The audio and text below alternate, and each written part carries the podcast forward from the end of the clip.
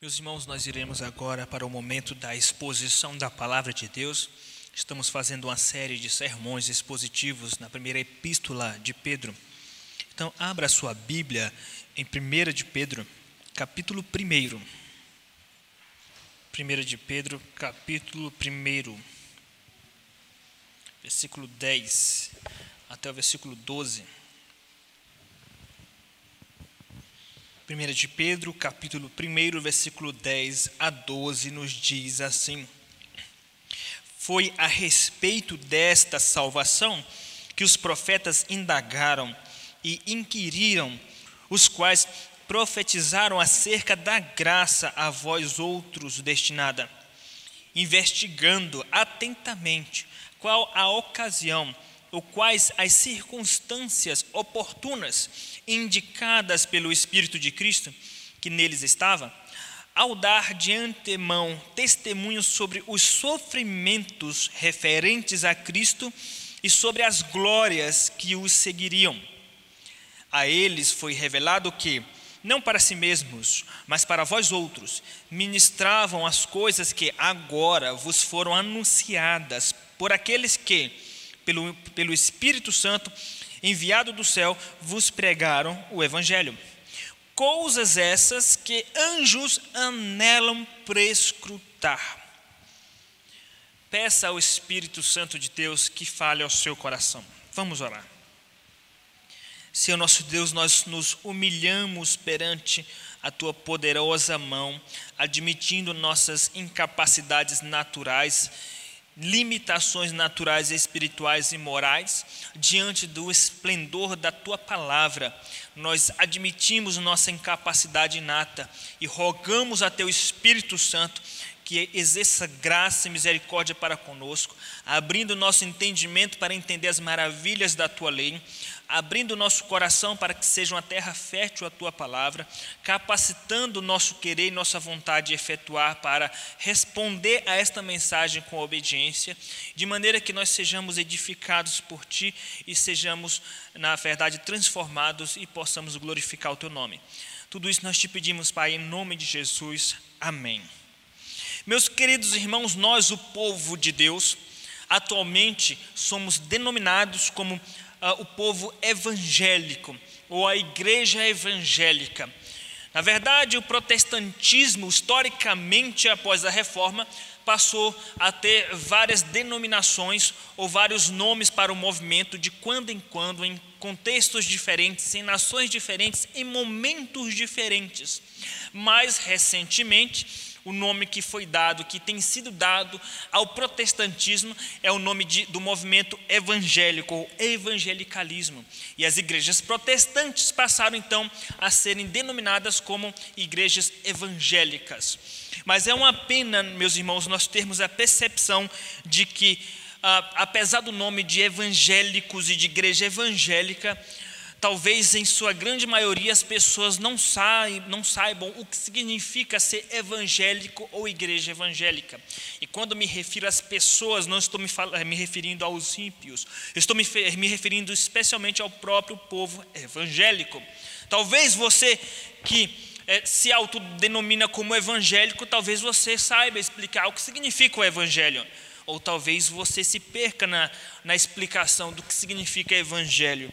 Isso, meus irmãos, é fruto, na verdade, essa escassez de conhecimento profundo, é fruto dessa uh, uh, inabilidade do povo evangélico de buscar uh, estudar a palavra de Deus com perspicácia e com profundidade, tal qual era o povo bereano na época do apóstolo Paulo. Então, é um povo evangélico em que boa parte desse povo evangélico evangélico não sabe explicar de maneira objetiva e direta e imediata o conteúdo do evangelho. Por que você é evangélico? O que significa ser evangélico? Então nós precisamos, meus irmãos, resgatar esses valores, esses ensinamentos a respeito do evangelho. Porque o evangelho tem uma importância tremenda e fundamental para nossas vidas.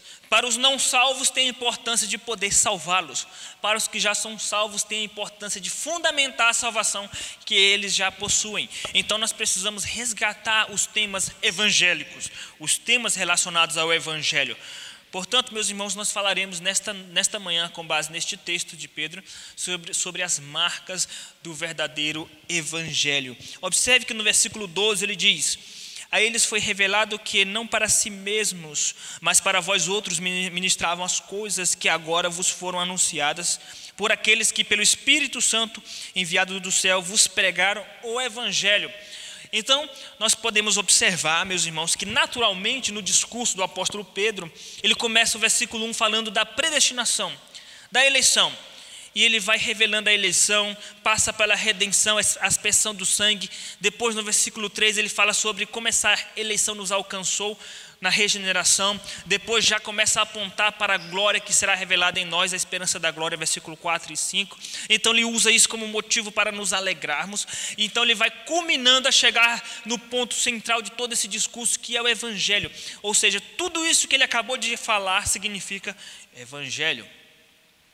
Quais são as marcas do verdadeiro evangelho? E por que é importante estudarmos o evangelho? Porque você precisa entender o que significa ser evangélico. Meus irmãos, a importância desse tema, a importância do evangelho se dá primeiro porque o assunto que se trata é a salvação. Versículo 10: Foi a respeito desta salvação que os profetas indagaram e inquiriram. O evangelho trata sobre a salvação. Essa salvação que, na verdade, é a regeneração do versículo 3, é a eleição do versículo 1, é a redenção do versículo 2, é a glorificação do versículo 4 e 5. Tudo isso é salvação e tudo isso é evangelho. Ou seja, tem tudo a ver com a nossa vida, com o agir de Deus em nossas vidas. Por isso a importância de sempre revisitarmos o evangelho.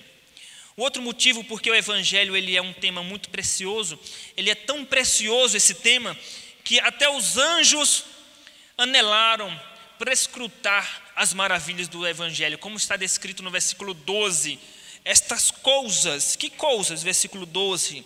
Essas coisas que foram reveladas, que foram ministradas, que foram anunciadas. Que coisas? O evangelho que foi pregado. E estas coisas, coisas essas que os anjos anelam prescrutar. Prescrutar não é pregar, porque eu já ouvi alguém dizendo que até os anjos anelam pregar o evangelho. O texto está dizendo prescrutar. Eles desejaram entender mas não é entender apenas teologicamente no sentido teórico como nós comumente abordamos, mas entender as maravilhas desse, desse evangelho, do evento evangelho, do evento salvação. Eles anelam entender, prescrutar por que, que um Deus todo-poderoso, onisciente, onipresente, resolveu se encarnar e habitar num mundo limitado fisicamente, moralmente, habitar com seres pecadores e rebeldes, ser humilhado por essas suas próprias criaturas rebeldes e ainda salvar estas criaturas, salvar a ponto de haver uma separação, uma ruptura na cruz entre o pai e o filho, onde o filho recebe a ira do pai. Os anjos, eles anelaram entender isso. Como pode isso? Isso é amor, isso é justiça, isso é santidade de Deus tudo num conjunto só. Veja, meus irmãos, a importância desse tema. É tão importante porque trata da nossa salvação. É tão importante que até os anjos anelam prescrutar esse assunto. Mas é um assunto que, em grande parte das vezes, fica relegado ao esquecimento, onde as pessoas preferem estudar assuntos que têm a ver com autoajuda, com prosperidade, com sucesso. Deus ele tem um, um sonho ele, Deus vai realizar os sonhos em sua vida, os sonhos de Deus não irão morrer e começam a pregar sobre as expectativas humanas de que Deus lhe tire de situações de tribulações, de escassez financeira. Isso não é evangelho. Isso não é evangelho. O evangelho é tão poderoso, tão maravilhoso, que até os anjos eles anelam prescrutar as maravilhas do evangelho. Então vejamos e veremos agora quais são as marcas do verdadeiro evangelho para nós entendermos o conteúdo deste e avaliarmos nossa própria vida à luz deste tema. A primeira marca do verdadeiro evangelho é que o evangelho é fruto da graça de Deus. Versículo 10. Foi a respeito desta salvação que os profetas indagaram e inquiriram, os quais profetizaram acerca da graça a vós, outro, a vós outros destinada. Esses profetas indagaram a respeito da graça. Não é a respeito do jugo, não é a respeito da lei, mas é a respeito da graça de Deus. A, a primeira, o primeiro assunto central do Evangelho é a graça. Então, o Evangelho é fruto da graça. Essa, na verdade, meus irmãos, é a primeira marca do Evangelho. Quando nós falamos que é a primeira marca do Evangelho, significa que não existe Evangelho onde não se prega a graça. Se você já frequentou ou frequenta uma igreja onde se prega apenas o jugo da lei, essa igreja não está vivendo e nem pregando o Evangelho.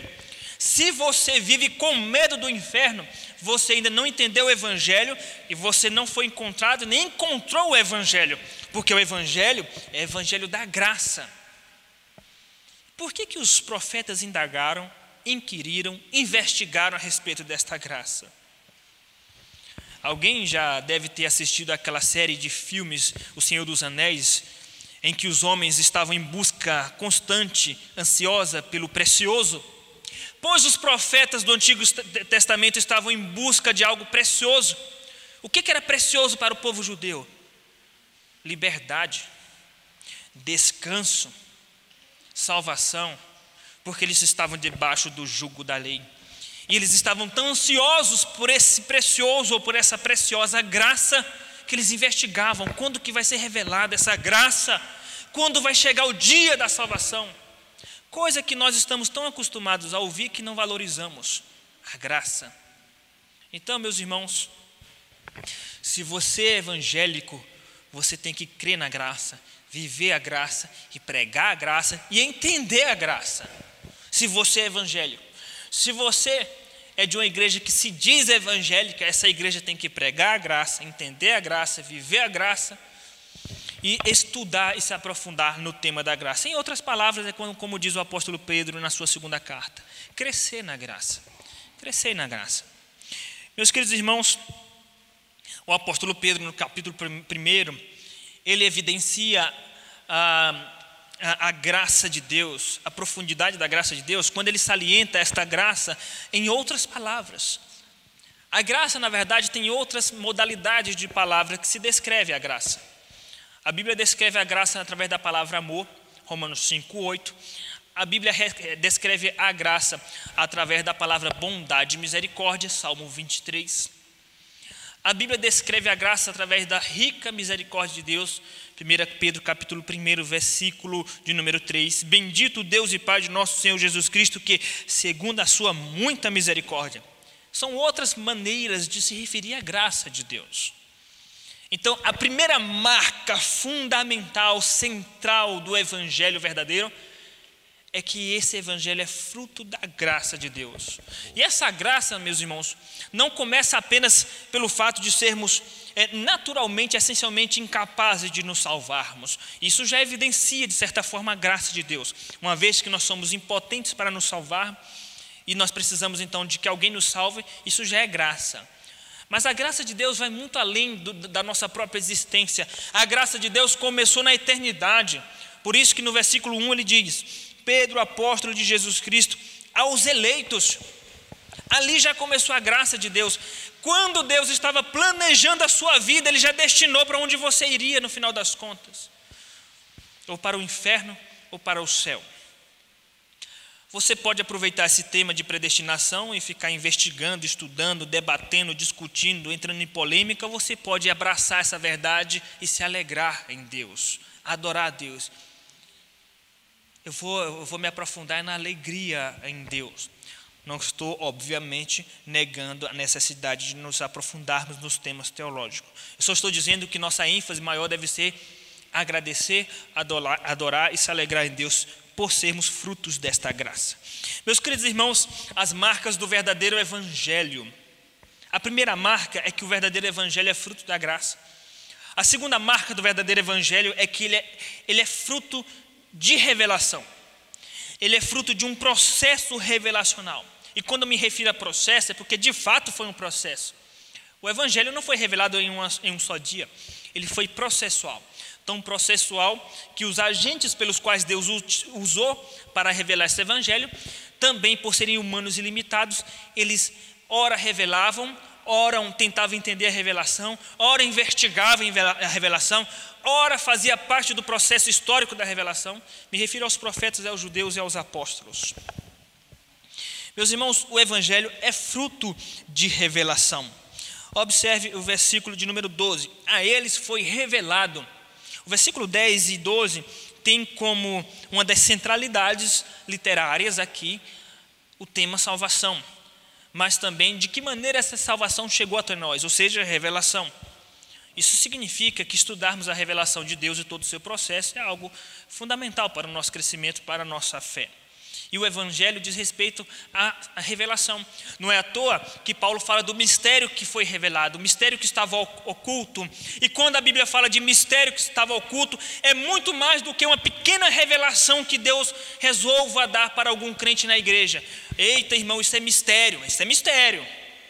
O mistério que a Bíblia fala é muito mais profundo do que essas coisinhas. Ah, isso é mistério. O mistério aqui, meus irmãos, é a cruz que estava oculta, foi revelada no Antigo Testamento, mas de maneira incipiente, processual, de maneira ainda inacabada, de maneira ainda, ainda não tão clara, e os profetas ficavam indagando para entender o que seria esse método pelo qual Deus iria nos salvar. Esse é o mistério, a cruz. As trevas que Jesus experimentou naquele dia, esse é o mistério. Não é esses mistérios que ocasionalmente se presencia em, alguns círculos evangélicos. Eu estou, não estou criticando o mistério em si que se diz por aí, nem as pessoas, nem as igrejas. estou dizendo que não é esse tipo de mistério que a Bíblia fala. A Bíblia fala de um mistério, de fato, que é algo valoroso diante de Deus e das Escrituras Sagradas, de tam, tamanha a, a, a, é, profundidade que vai além de nosso entendimento. Meus queridos irmãos, Vejamos então essa revelação. O Evangelho é fruto da revelação de Deus. E essa revelação se deu através de homens, de pessoas, através dos profetas, versículo 10. Foi a respeito desta salvação que os profetas indagaram. Eles indagaram, mas também eles foram frutos, e na verdade eles foram mecanismos e meio e método que Deus usou para revelar. Está escrito em Hebreus, capítulo 1, versículo 1 e 2: Havendo Deus outrora falado pelos pais e pelos profetas, Deus se utilizou dos profetas. Um dos principais foi Moisés, que revelou a centralidade das Escrituras, que é o Pentateuco, da onde se depreende tantas condições para a salvação, como já profeticamente se revela ali o meio pelo qual Deus iria salvar o povo de Israel e a igreja, que é o profeta maior do que Moisés, que é Cristo. Essa revelação por meio dos profetas se deu, ora, através de uma maneira direta, às vezes de maneira indireta. De maneira direta, ah, meus irmãos, através de revelação direta a esses profetas. Versículo 10: os quais profetizaram. De que maneira eles profetizavam a respeito da graça? Porque eles receberam essa palavra e transmitiam. Esta palavra, meus irmãos, do Evangelho, que esses profetas foram recipientes, receptáculos dessa palavra, eles recebiam essas revelações, ora através de sonhos, de visões, ou às vezes Deus falava diretamente para eles, face a face, como Deus falou com Moisés. Então, era uma revelação direta, mas também se dava de maneira indireta através de circunstâncias históricas e de uma maneira dinâmica. Como? no, no, lidar de Deus para com o povo de Israel. Nessa lida de Deus com, com os israelitas, Deus ia se revelando e revelando os mistérios do Evangelho. Deus é, é, é, lidou com o povo de Israel de maneira maravilhosa, sobrenatural, libertando o povo da mão dos, dos egípcios, guiando o povo pelo deserto através de milagres, maravilhas e sinais. E nesse processo todo, onde Deus corrigia o povo, Deus resgatava o povo, Deus corrigia de novo, Deus fazia o povo retornar à lei. Esse processo todo é um processo revelacional, incipiente ainda, mas revelacional, progressivo. De maneira que a, o povo ainda não tinha experimentado e não conhecer o Deus de Israel em sua totalidade. É tanto que os israelitas falaram para Moisés: Mas quem é o Senhor? E Moisés tinha que explicar, porque Deus estava se revelando aos poucos. Era uma revelação progressiva, dinâmica, histórica, circunstancial. E por isso, por, ser, por se dar nesse quadro dinâmico, histórico, circunstancial, e não, não tão claro ainda para eles, então eles estavam sempre atentos, investigando. Então Deus lhes dava uma profecia. A partir dessa profecia, eles já começavam a ficar atentos. Vamos ficar atento para ver quando Deus vai cumprir essa profecia, como ele vai cumprir, quem é esse descendente da mulher. O descendente da mulher vai esmagar a serpente, a descendência da serpente, e esmagar a cabeça dessa serpente. Então os israelitas começaram a enfrentar guerras com outros povos, inimigos, povos adoradores de outros deuses. Começou uma batalha entre o Deus de Israel e o Deus dos outros povos. E sempre quando algum menino nascia sob circunstâncias de opressão e circunstâncias sobrenaturais, como aconteceu com Sansão, com Moisés, os israelitas já ficavam atentos e investigavam: será que é esse o Messias? Será que é agora o dia da redenção, o dia da salvação? E criou-se algo chamado expectativa messiânica em Israel. Até o tempo de Malaquias eles estavam nessa expectativa messiânica. Por isso eles investigavam, eles indagaram, eles inquiriam a respeito dessa, dessa salvação. Versículo 11: investigando atentamente qual a ocasião e as circunstâncias, porque para eles ainda não estava claro. Estava tão ainda num processo obscuro ainda, que quando chegou o tempo de Jesus, quando Jesus se encarnou, alguns judeus estavam confusos. Mas o Messias não, viriam, não viria como um rei para destronar o Império Romano? Eles ficaram confusos, eles não, entend, não entenderam a, a revelação. Apenas com o período dos apóstolos e com o fechamento do cano das Escrituras Sagradas ficou claro todo o processo da revelação.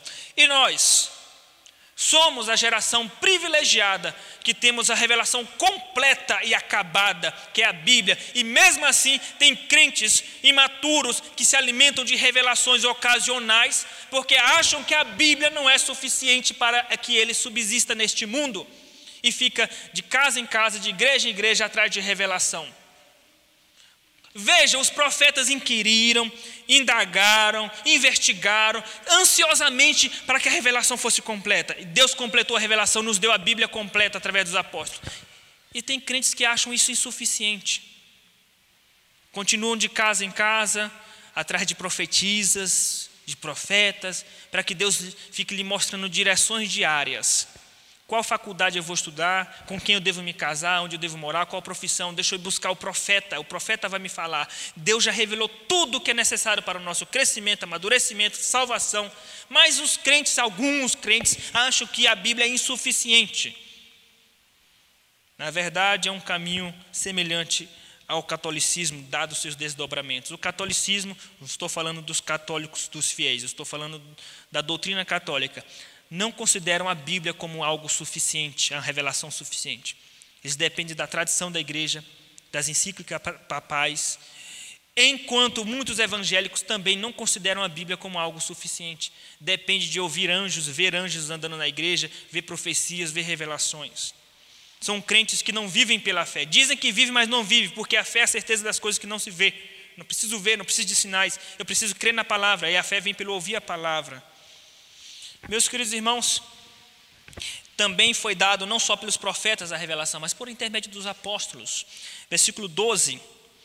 A eles foi revelado que não para si mesmos, mas para vós outros ministravam as coisas que agora, agora, no tempo do apóstolo Pedro, vos foram anunciadas por aqueles que pelo Espírito Santo enviado do céu vos pregaram. Quem? Os apóstolos.